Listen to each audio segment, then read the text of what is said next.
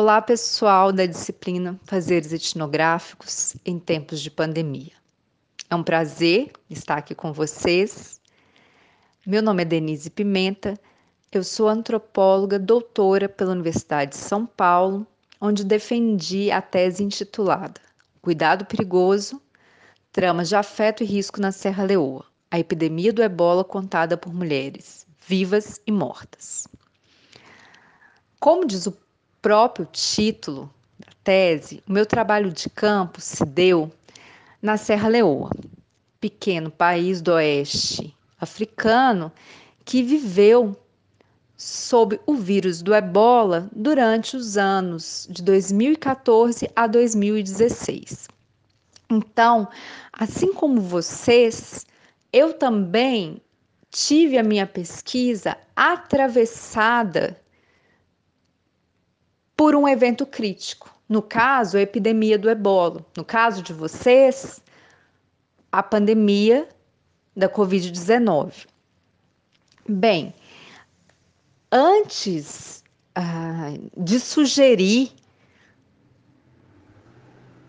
três elementos, três dicas que eu acho ah, importante para as pesquisas antropológicas nesse momento tão difícil, inclusive que exige isolamento social, eu gostaria de dizer para vocês que é muito importante a gente ter em mente que as pesquisas que são atravessadas por eventos críticos como pandemia, endemia e epidemias, elas uh, sofrem uh, talvez a palavra sofrem não é muito boa, mas elas enfrentam uh, dificuldades e desafios uh, materiais uh, muito urgentes, né? A urgência de decisões materiais ela se torna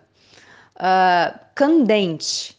Então, uh, muito mais do que uh, apenas uh, indecisões e dúvidas teóricas ou de, de qual revisão bibliográfica, estado da arte devemos fazer, nós nos deparamos eu com o caso da epidemia do ebola há anos atrás e vocês agora com a Covid-19, nós nos deparamos com um momento muito desafiador é de como fazer o trabalho de campo. Tanto você que faz trabalho de campo numa aldeia indígena, eu que fiz numa comunidade africana, outra pessoa que faz num arquivo público, ou mesmo você, indígena quilombola, que ou volta para sua comunidade e, por conta do isolamento social, não, não tem mais acesso com a universidade, ou o contrário. Então, é um momento difícil para qualquer tipo de pesquisa antropológica. Então, nós vamos ter que lidar, principalmente vocês, agora com a dificuldade material existente que é como fazer a pesquisa, devemos fazer a pesquisa, é, deve-se mudar para uma pesquisa teórica, não que seja uh, errado ou menor de forma nenhuma, mas a gente tem que entender que muito das, das decisões nesse momento podem gerar frustrações ou então modificar todo o percurso das, das nossas pesquisas, dos nossos trabalhos de campo. Então, eu acredito o seguinte, que a gente precisa ter em perspectiva que existem três formas de fazer uma pesquisa sobre pandemia. A primeira é uma pesquisa que estuda a pandemia em qualquer época. Eu posso estudar, inclusive antropologicamente, a pandemia da gripe espanhola voltando às narrativas, buscando narrativas, construindo narrativas históricas, sem lá. Outra forma é estudar pandemia durante a pandemia. Então, Existem vários antropólogos que estudam questões uh, pandêmicas durante pandemias, estudam endemias durante as endemias, não é? Casos, é, antropólogos que estudam narrativas sobre malária durante endemias de malária, por exemplo, na Amazônia. E existe o caso que eu acho que é de muitas e muitos de vocês e que foi o meu. Quando eu entrei no doutorado, eu não entrei para estudar a epidemia do ebola. Eu estava muito interessada em estudar a narrativa das mulheres depois de anos do pós-guerra. Então, eu vi a minha pesquisa ser modificada por conta de um evento crítico. Então, a minha pesquisa, que nada tinha a ver com saúde e doença, inclusive eu nunca tinha tido muito contato com essa literatura da antropologia, ela é atravessada. O que me deu pouquíssimo tempo para decidir o que fazer, inclusive ter que uh, me me reorganizar financeiramente, me reorganizar nos meus estudos. Então, acho que nós, eu e vocês, a gente possivelmente tem uma história muito parecida de pesquisas atravessadas por uma pandemia e por uma epidemia. Então, o que eu sugiro para vocês é, neste momento de enfrentar desafios muito grandes, desafios materiais, desafios cotidianos, emergências e urgências das pesquisas, eu sugiro o seguinte: tenha um caderno de campo. Independente de você estar em casa, na cidade, ou no campo, ou na aldeia, ou no quilombo, persista com o seu caderno de campo, todos os dias, as, as anotações. Eu demorei muito tempo para ir para Serra Leoa por conta da epidemia do ebola. As passagens eram muito, muito caras. As condições materiais para mim eram muito difíceis. No entanto, eu tomei a decisão de manter um caderno de campo. Então, todos os dias eu anotava nesse caderno de campo, mesmo estando em São Paulo, o dia, o horário, o que eu tinha feito para pesquisa e também outras coisas do dia a dia. Hoje eu posso ver nesses cadernos de campo toda a minha ansiedade, mas também toda a minha preparação para um possível campo. Então, da mesma forma como eu fiz nas comunidades onde eu vivi, na Serra Leoa, eu fiz também em São Paulo. E no final isso me rendeu muitos ganhos. Então, arrume aí um caderno, um caderno novo, um caderno antigo, escreva todos os dias. Eu sugeriria para escrever à mão, para ter esse esforço do pensar no momento da escrita, pensar e agir. A segunda dica, caso seja possível, uh, peça para suas interlocutoras ou interlocutores, e aí cabe as pesquisas de arquivo, cabe uh, as pesquisas que lidam com, com dados, mesmo Big Data.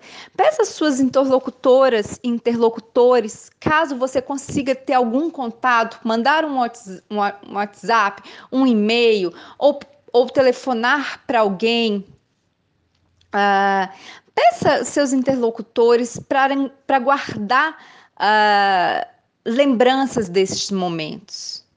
Se der, sugira para elas e eles escrever um diário. Se não, peça para eles uh, guardarem fotos, uh, detalhes do que estão vivendo. Porque depois você pode ter um material muito grande com a memória da sua interlocutora, dos seus interlocutores. Então é como se ter uma, uma memória de um tempo que você não estava junto, mas você pode acessar. Não é nada muito difícil, pode parecer difícil, mas não é nada muito difícil. É apenas tentar perguntar como foi o aniversário da filha, do filho, do neto, e vocês vão ver que isso faz toda a diferença, porque a narrativa vai perpassar por várias coisas que interessam a vocês. Esse contato com os interlocutores, eles não, ele não precisa ser só imediato e presencial, e nem mesmo por e-mail ou WhatsApp uh, ou, ou, desculpem, ou telefone, ou Zoom, ou Skype, porque nós sabemos que nem todas e todos podem ter essa facilidade de contato. Mas ela pode ser por um pedido de guardar esse material da memória que depois você possa acessar. Você pode fazer uma pesquisa uh, contando com essa memória, essa retrospectiva dos momentos em que você não esteve em campo. Pode ser muito interessante. A terceira uh, dica que eu acho uh, muito importante, mas que às vezes é difícil de, de fazer, é o seguinte: fazer uma autoetnografia. Eu nunca fiz uma autoetnografia, no, no doutorado. Mas eu acho que é fundamental, talvez, você partir do que acontece na sua própria casa, na sua própria cidade, na sua própria região. Porque aquilo que acontece com você, com a sua família, com os seus arredores, não é apenas seu, é de todo um país, é de todo um continente.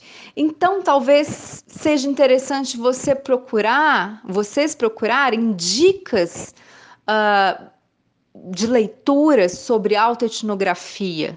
Pode ser uma solução. Então, minhas três dicas são: mantenha um caderno de campo diário sobre o que se passa na televisão, sobre as suas ansiedades, sobre os seus tédios, sobre as leituras que você está fazendo para a aula, sobre o que você não está conseguindo fazer.